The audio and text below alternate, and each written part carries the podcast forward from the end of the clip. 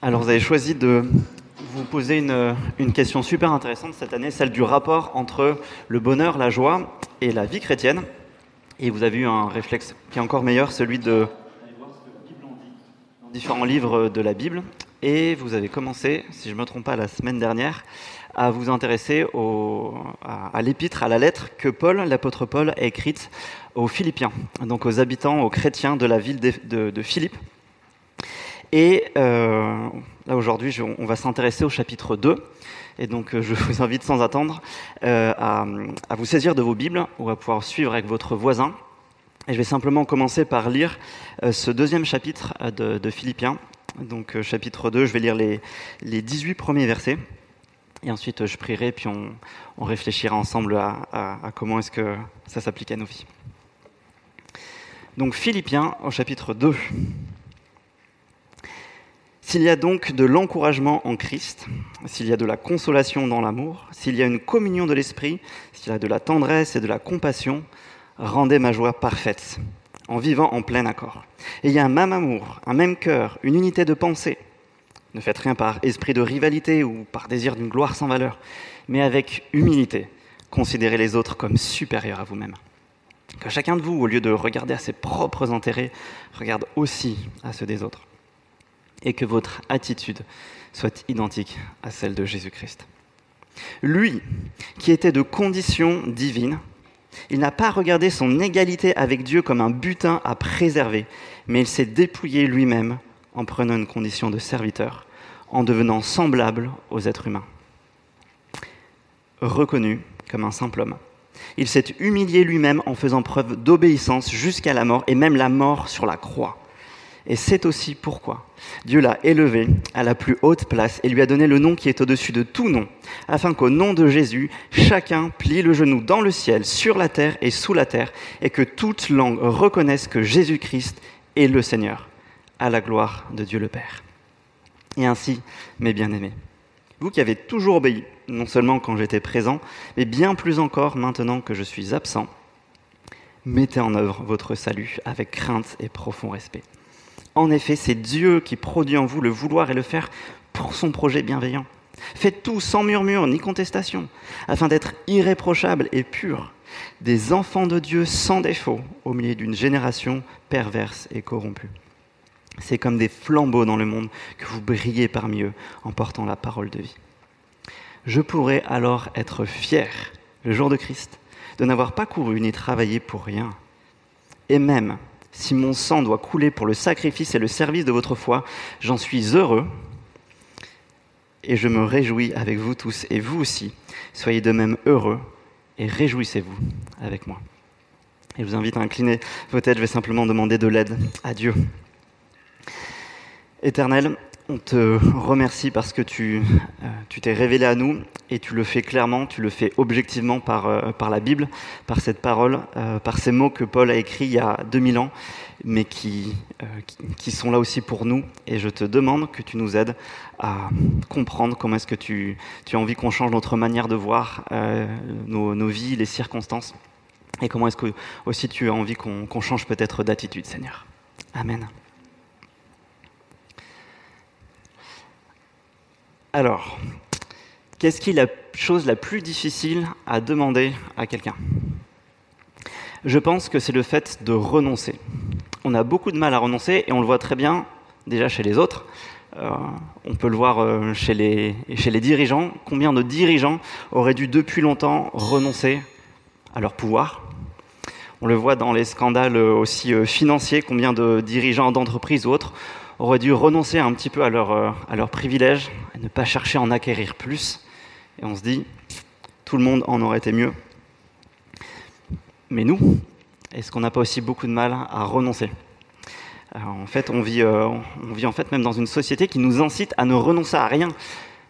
Je prends l'exemple d'Amazon qui te dit, bah, en fait, si tu as envie d'avoir euh, la nouvelle coque de ton téléphone portable, eh ben, tu l'as ce soir, sans attendre, quel que soit le coût qu'il y a derrière pour d'autres personnes. Si jamais je suis confortablement assis dans mon canapé, qu'il pleut et que j'ai faim, je n'ai pas à renoncer à mon confort.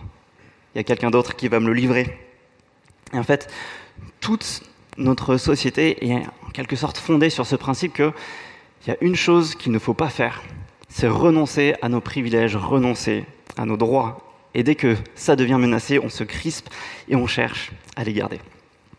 Ça, c'est le monde dans lequel on vit, ça, c'est nous. Et maintenant, regardez, on reprend nos Bibles et on regarde le verset 17 de ce chapitre 2, où Paul aux Philippiens leur dit, Même si mon sang doit couler pour le sacrifice et le service de votre foi, j'en suis heureux. Donc on a, il y a 2000 ans, quelqu'un qui est capable d'être un contre-exemple à tout ce qu'on vient de voir. Lui, il est capable de renoncer jusqu'à sa vie pour le service des autres. Ça, c'est le contre-exemple que Dieu nous donne, que, que, Paul nous donne. Et donc, la grande question ce matin pour nous, ça va être de se demander, c'est quoi le secret? C'était quoi le secret de Paul pour être capable de renoncer pour servir les autres? Et ce que je vous propose de voir, euh, c'est comment, euh, c'est que Paul va, va, nous expliquer en fait que puisque Christ lui-même a renoncé pour nous servir, alors nous, nous pouvons faire le même pour les autres. Puisque Christ a renoncé pour nous servir, faisons de même pour les autres. Et on, va le voir en, trois parties. Euh, les quatre premiers versets qui vont un peu nous, euh, nous mettre l'eau à la bouche, où Paul il nous montre que renoncer pour servir, en fait, c'est la vie de rêve. Ensuite, il va nous en révéler le secret dans les versets 5 à 11. Et enfin, on verra qu'est-ce que ça produit, quel est le résultat de tout ça. Alors, dans les premiers versets, pourquoi est-ce que je parle de rêve? Eh bien, juste écoutez ça. Euh, les, mots de Paul, vivez en plein accord. Ayez un même amour, un même cœur, une unité de pensée, de l'humilité, considérez les autres comme supérieurs à vous-même, regardez aux intérêts des autres. Et juste imaginons un instant que ça, on le vive, par exemple au boulot. Qu'il n'y ait plus le gars qui cherche absolument à, grimper les échelons, qu'il n'y ait plus euh, euh, le, commercial qui cherche à vendre des projets à tout prix pour avoir sa prime, et c'est d'autres personnes qui récoltent après euh, des, choses qui ont été mal vendues, qu'il n'y ait pas des collègues qui cassent du sucre sur le dos des autres, ou qu'il n'y ait pas aussi la personne qui juste cherche à profiter de son poste et à se la couler douce, et c'est à nous de faire son boulot. Si on arrivait à vivre au boulot ce que Paul est en train de dire, franchement, ce serait plus agréable. Est-ce que aussi, ce ne serait pas le rêve si on arrivait à vivre ça dans nos églises? Euh, S'il y avait moins de, de division, en fait, à chaque fois qu'il y a soit une, différence théologique, soit qu'il y a, quelqu'un qui, euh, qui, a mal pris quelque chose qui, a été dit à quelqu'un d'autre, où personne ne se sentirait mal accueilli parce qu'il s'attend à ce que ses besoins soient remplis, mais où tout le monde serait en train de chercher les intérêts des autres. Et euh, ça, ce serait le rêve et en même temps, si on est réaliste, c'est parfois très très loin de la réalité. On échoue, bien souvent, trop souvent, et Paul en fait, il nous explique pourquoi. Pourquoi est-ce que c'est si dur pour nous de renoncer? Ben, Il le dit euh, dès, dès le verset 3, parce que nous, qu'est-ce qu'on cherche à faire? On cherche à faire les choses par esprit de rivalité cherche à faire les choses pour une gloire sans valeur. Et verset 4, on cherche d'abord nos propres intérêts. Donc ce que Paul est en train de dire, c'est que naturellement, il y a moi, il y a les autres, et moi j'essaie de m'élever, j'essaie d'être au centre, que mes besoins soient comblés. Et donc, ce qui, est ce qui met en danger l'unité, ce qui met le danger, en danger l'unité même dans l'Église, c'est pas tant la, la, la structure, c'est pas tant la doctrine, c'est moi, c'est nous c'est ces mauvais désirs quand on les laisse prendre la place. Ce qui met en danger l'Église, c'est quand, euh, bah, quand je parle aux autres, la, plus grande partie de la discussion, c'est centré sur moi, sur mes problèmes, sur mes besoins, au contraire sur tout ce que je fais de bien. L'unité de l'Église, elle est en danger quand je connais très très bien mes besoins, mais que quand je, quand je regarde autour de moi, en fait, je ne connais pas ceux des autres. L'unité de l'Église, est en danger quand on, on se dit en soi que franchement les autres, ils seraient quand même bien en galère si on n'était pas là, si on n'était pas là pour servir, ou que, en fait, si au contraire, on est en capacité de servir, d'être, prendre des décisions, bah, franchement, ça fait longtemps qu'on serait bien avancé et qu'on ferait les choses bien mieux que tel ou tel autre. Et ça, c'est ce qui nous anime tous naturellement, et c'est notre échec commun c'est ce qui fait le terreau de la division. Mais, bonne nouvelle, c'est pas désespéré. C'est pas désespéré, parce qu'il y a les versets 5 à 11 où Paul il va nous donner le secret pour contrer tout ça. Et sans suspense, verset 5, que votre attitude soit identique à celle de Jésus-Christ. Et donc ce que Paul est en train de nous dire, c'est que la solution pour l'unité, c'est pas de, de, trouver une structure, d'avoir des, des instances pour concilier les personnes. La solution à tout ça, c'est qu'on soit tous en train de suivre la même personne. Et en fait, ça se comprend si on est tous pas forcément d'accord, mais qu'on est tous en train de suivre une personne qui est devant nous, on va aller dans la même direction. Et c'est ça la vraie solution, le vrai secret pour l'unité. Mais c'est pas tout. Parce que si on prend juste le verset 5, et si on se dit juste, ah tiens, il faut que notre attitude soit, celle soit, soit identique à celle de Jésus-Christ, ben, je vais demander à une personne dans la salle, qui, je vais demander qu'est-ce que pour toi ça veut dire euh, avoir une attitude identique à celle de Jésus-Christ. Peut-être une première personne qui va me dire, Jésus, il a dénoncé le péché.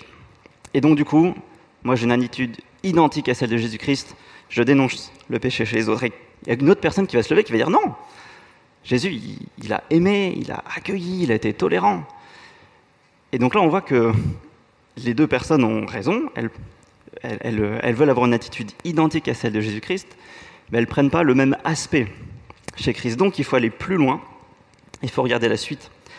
Parce que Paul, il dit que votre attitude soit identique à celle de Jésus-Christ, deux points. Et donc c'est ce qui est à la suite de ces deux points qu'il faut regarder quelle attitude spécifique Christ nous demande d'imiter. Et c'est dans les versets 6 à 11. Et en fait, il est en train de nous raconter une histoire. Il dit, vous vous souvenez, euh, Jésus, qui c'est au départ? Jésus, c'est celui qui est de condition divine. C'est celui qui, éternellement, il était l'être parfait, dans une relation parfaite avec le Père et l'Esprit. Il avait tout ce qu'il lui fallait et c'était tout à fait légitime. Et pourtant, tout ça, il ne l'a pas regardé comme un butin à préserver, mais il s'est dépouillé lui-même. Et c'est pas juste dépouillé tout ça, mais il a pris la condition d'un serviteur. Il s'est abaissé, il s'est abaissé à l'opposé. C'est un peu comme si demain, dans les journaux, vous appreniez que Elon Musk, l'homme le, le plus riche et l'un des hommes les plus puissants qui existent actuellement sur cette terre, en fait, il a tout donné. Il a vidé ses comptes en banque, il a donné toutes ses maisons, toutes ses Tesla, il est parti travailler dans une, dans une usine en Asie où en fait on fabrique euh, les, les, moteurs de ces Tesla. Et en fait, c'est même pas une bonne image de ce que Dieu a fait, de ce que Christ a fait. Parce que, verset 8, Christ, il allait plus loin, il s'est humilié lui-même en faisant preuve d'obéissance jusqu'à la mort. Et pas n'importe quelle mort, la mort la plus horrible qu'on avait trouvée à l'époque, une, mort qui était un instrument de torture, la mort à la croix. Il est là, le secret de l'unité, c'est cette attitude-là que Paul nous invite spécifiquement à imiter. L'abaissement de Christ, son renoncement pour servir d'autres personnes, même si elles ne le méritaient pas. Et pourquoi est-ce que ça, c'est le secret de l'unité? Euh, je pense pour, deux raisons. On va voir que premièrement, c'est un exemple qui est radical et qui nous permet de passer sur pas mal de, petites injustices qui peuvent nous arriver. Et puis aussi que ça redéfinit complètement notre idée de qu'est-ce que c'est que la grandeur et de qu'est-ce que c'est que la gloire. Donc premièrement, avoir en tête ce que Christ a fait, euh, ça, va nous aider face à, en quelque sorte, les petits grains de sable dans les rouages de nos existences. En fait, nos journées et nos semaines, elles sont pleines de toutes petites injustices, de tout ce qui nous énerve, de, des, 15 minutes de, retard que, j'ai eu sur le drive cette semaine, qui sur le coup m'ont mis en colère. De, euh, quelque chose, de quelqu'un qui ne nous a pas remercié pour un service qu'on lui a rendu. Toutes ces petites injustices qui nous mettent en colère et qui petit à petit s'accumulent et nous, nous font devenir aigris et font peut-être que ça termine quelques mois ou quelques années plus tard dans le conflit. Mais si face à ces petites injustices, on remet ce que Christ a fait et son abaissement gigantesque et infini, en fait, on se rend compte que les 15 minutes de retard, euh, c'est rien, que je peux passer dessus. On se rend compte que la personne qui m'a pas salué l'autre jour, c'est pas si grave que ça. On, se dit que le, euh, c'est donc la prochaine fois peut-être qu'on aura ce sentiment, ce bouillonnement d'indignation par rapport au euh, ce, sentiment quand on sait qu'on a raison et qu'il y a quelqu'un qui veut pas l'entendre en face et nous on a envie de se battre pour qu'il comprenne. En fait, on peut renoncer quand on se souvient que Christ, lui, il avait des droits parfaits, infinis et qu'il a su renoncer à tout pour le service des autres. Et ça, c'est un premier secret pour pas laisser des petites choses gangréner et grandir plus tard. L'exemple vertigineux du renoncement de Christ qui nous nous aide dans les petits renoncements du quotidien. Mais c'est pas tout ce que fait Paul. Euh, Paul n'est pas juste en fait en train de nous dire voilà l'exemple parfait de Christ, faites comme ça et bonne chance. Euh, il n'est pas juste en train de nous demander d'imiter euh, des, actions particulières. Euh, il nous demande d'imiter une attitude. Une attitude, ça, implique non seulement les actions, mais aussi les motivations qui poussent à avoir ces actions. Donc, si nous, on veut arriver à agir comme Christ, il faut qu'on arrive à comprendre pourquoi est-ce que Christ il était capable de renoncer. Qu'est-ce qu'il y avait dans la tête de Christ? Quelles motivations l'ont poussé à faire ça? Et il y en a peut-être plusieurs selon les, passages qu'on regarde, mais là c'est intéressant que Paul, il a l'air d'insister sur un aspect particulier. Et on voit en fait à partir du verset 9, euh, vous pouvez regarder avec moi, où Paul il dit, bah, après avoir raconté tout l'abaissement de Christ, il dit, c'est aussi pourquoi Dieu l'a élevé à la plus haute place et lui a donné le nom qui est au-dessus de tout nom. Qu'est-ce que Paul est en train de dire ici? Paul est en train de dire que l'abaissement, le renoncement que Christ a fait, c'est la raison pour laquelle Dieu l'a ensuite élevé. Pourquoi? Qu'est-ce que ça nous apprend?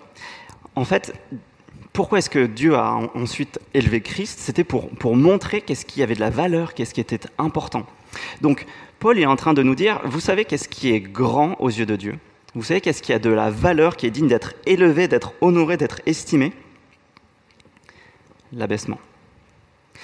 Et donc c'est une idée de la grandeur qui est, juste l'opposé de notre propre idée de la grandeur. Nous, pour nous, qu'est-ce qui est grand C'est ce qui brille, c'est ce qui est au-dessus des autres, c'est ce qui en jette, alors que pour Dieu et pour Christ, c'est ce qui s'abaisse. Et là, quand on réalise ça, on se rend compte qu'en fait, depuis le début de notre vie, on se plante.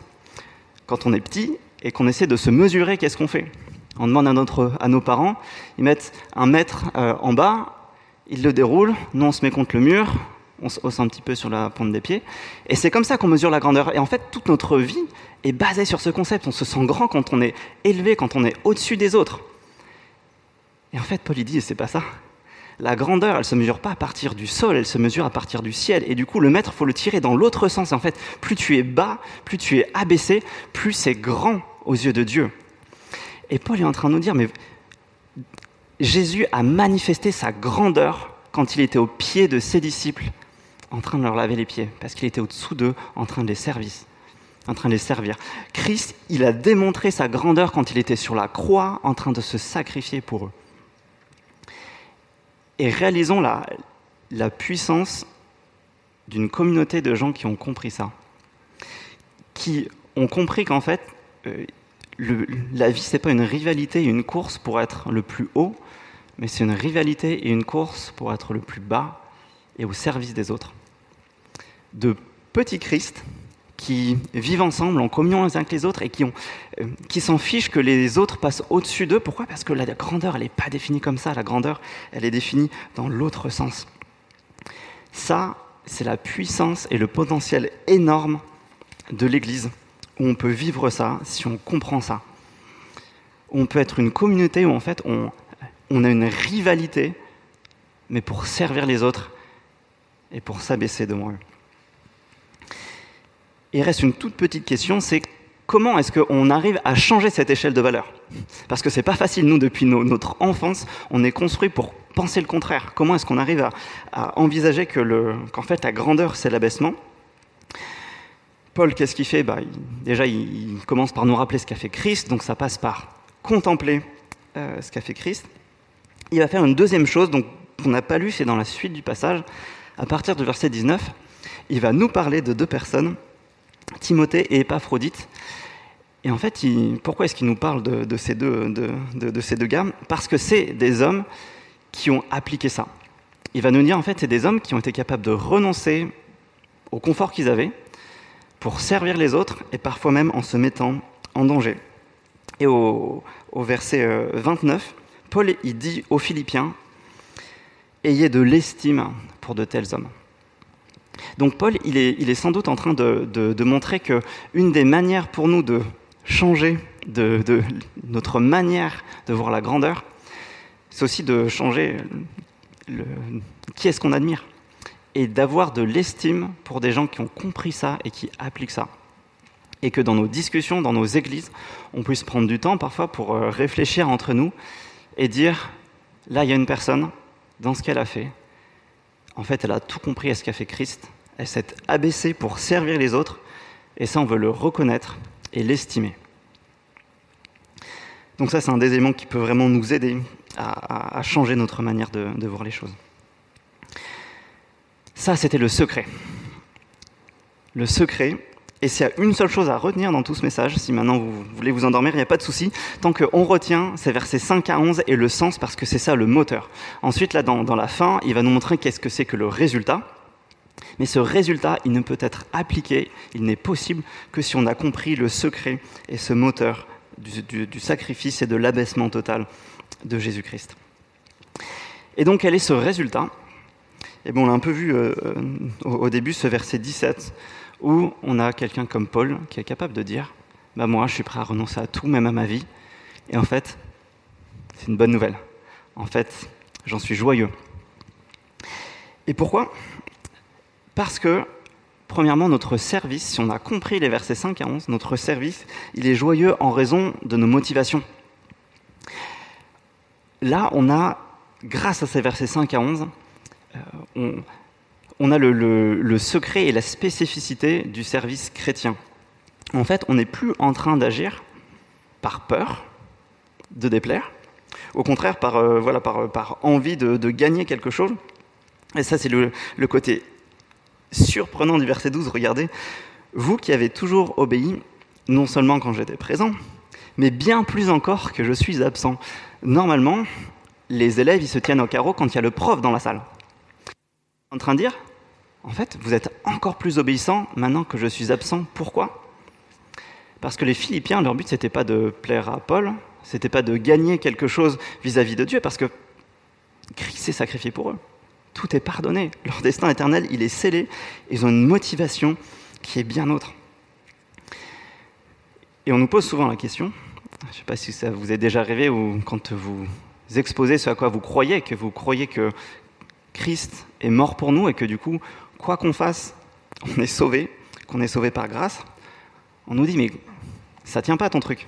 Si tu es sauvé par grâce, pourquoi est-ce que tu fais pas juste n'importe quoi après? Mais si on a compris ces, versets 5 à 11, comment voudrions-nous cracher à la tête de celui qui a subi un tel abaissement et ne pas juste lui obéir? Quel intérêt quelle valeur, quelle gloire y aurait à en faire qu'à notre tête, à chercher nos propres intérêts, alors qu'en fait, c'est même plus quelque chose qui nous attire. En fait, si on a compris ces versets 5 à 11, le fait d'obéir, le fait de renoncer à des choses pour servir, c'est pas un poids, c'est pas un fardeau, mais en fait, c'est un privilège que Dieu nous donne de ressembler à Christ. Et c'est un privilège non seulement qu'on a, qui nous donne, mais en plus qui est garanti par Dieu Verset 13, c'est Dieu qui produit en vous le vouloir et le faire pour son projet bienveillant. Dieu il peut nous donner non seulement ce privilège de ressembler à une personne aussi extraordinaire que Christ, mais en plus c'est lui qui en donne les moyens. Ça, c'est la première chose qui change si on comprend bien ce qu'a fait Christ. Ça change de motivation pour renoncer et pour servir. Et ensuite, on peut servir et renoncer, renoncer joyeusement en raison de l'impact que ça a. Et euh, je pense qu'il y, a quelques versets qui s'adressent peut-être à des, euh, à personnes ici qui, bah, qui ont compris ça dans une certaine mesure et dans leur vie qui font ça, qui euh, régulièrement renoncent à elles-mêmes pour servir les autres, pour servir leur église, pour servir leur famille, pour servir les voisins qui, les entourent et qui font ça simplement avec, euh, dans, les cercles euh, de vie que, Dieu leur donne, avec les épreuves et les dons qu'il leur a donnés. Et peut-être aussi à des personnes qui font ça et qui en sont un peu fatiguées, à des personnes qui euh, se disent bah, Moi, je suis pas médecin, je suis pas missionnaire, alors en fait, est-ce que je, sers vraiment à quelque chose? Est-ce que ce que je fais, est-ce que ma vie normale, elle a de la valeur? Eh bien, si vous êtes de ces personnes-là, le verset 15 s'adresse à vous, où Paul dit que c'est comme des flambeaux dans le monde que vous brillez. Le service, même discret, même régulier, l'obéissance au quotidien, c'est resplendissant. Ça brille, c'est éclatant et bien plus que n'importe quelle star. Donc c'est un grand encouragement pour nous, non seulement parce que c'est beau, ça brille, ça a de la valeur aux yeux de Dieu, mais en plus, ça a du sens. Ce qui a du sens dans la vie, c'est pas juste euh, d'être médecin ou de faire des choses qui changent, le, où on voit que, ça change le monde. Regardez ce que dit Paul au verset, euh, euh, au verset 16. Il dit que lui, à la fin de sa vie, vous savez quoi? Eh bien, il pourrait être fier de n'avoir pas couru ni travaillé en vain. Tous ces petits renoncements, tous ces services qu'on aura donnés, on les regrettera jamais parce que ça a du poids, ça a du sens, ça sert ce grand projet bienveillant de Dieu. Et donc on peut s'en contenter. Même des petits travaux ingrats de la vie de tous les jours, même si ce n'est pas quelque chose que les autres voient, Dieu le voit et ça a beaucoup, beaucoup de valeur. Et donc voilà le choix que nous avons ce matin on a ce, choix entre ce que Paul y décrit dans, les premiers versets, ce choix de continuer à courir après notre propre gloire, après nos propres intérêts, ou de choisir le contraire, de regarder à Christ et de choisir comme Christ l'humilité, le dépouillement, les intérêts des autres, l'obéissance. Et donc pour répondre à la question qui est écrite sur le mur, est-ce que c'est que du bonheur? Bah, d'un côté, non. Pour Christ, ça n'a pas été que du bonheur de descendre et de souffrir la mort à la croix. Mais en même temps, oui, parce qu'il y a une profonde joie à faire ça et à savoir pourquoi est-ce qu'on le fait. Donc Paul, il nous assure que, euh, certes, il y a des choses qui sont coûteuses, mais il y a aussi une grande joie à faire ça si on regarde à Christ et si on adopte cette, euh, cette, cette attitude. Et donc, voilà, pour terminer, si on peut-être on manque de, joie dans notre service, dans notre obéissance, nous, notre réflexe, souvent, quand on manque de joie ou quand on a du mal à obéir, on se flagelle. Mais en fait, la solution n'est pas dans la flagellation, mais elle est dans la contemplation de ce que Christ a fait, parce que c'est là le secret qui nous permet d'obéir et de servir joyeusement. Et euh, je vais simplement prier pour qu'on arrive à réaliser ça et à le garder avec nous. Éternel, l'abaissement, ce à quoi Christ a renoncé, en fait, on est même incapable de le réaliser. J'ai essayé de trouver des, images, mais qui sont, qui sont nulles par rapport à, à, la grandeur de, de, ce que Christ a fait. Lui qui avait une existence parfaite et qui a choisi la pire condition, qui a subi les pires des injustices et la pire mort pour nous, pour nous sauver. Et je veux te prier, Seigneur, qu'on arrive à réaliser que ça, en fait, c'était grand et que tu nous fais ce privilège de pouvoir ressembler à ça, de pouvoir euh, euh, suivre ce même chemin, en fait, d'être abaissé, d'être humilié, mais qu'en fait, que c'est quelque chose que toi, tu, tu, honores et tu élèves derrière. Et je te prie qu'on puisse euh, voilà, changer cette idée de la grandeur qu'on a. Et je te prie particulièrement pour l'Église du Drac, que ces chrétiens, que ces disciples de Christ, puissent réaliser ça et que ça puisse euh, être une, du coup une, assemblée et des individus qui brillent et qui font des choses euh, dont ils n'auront pas honte au jour de Christ, Seigneur. Amen.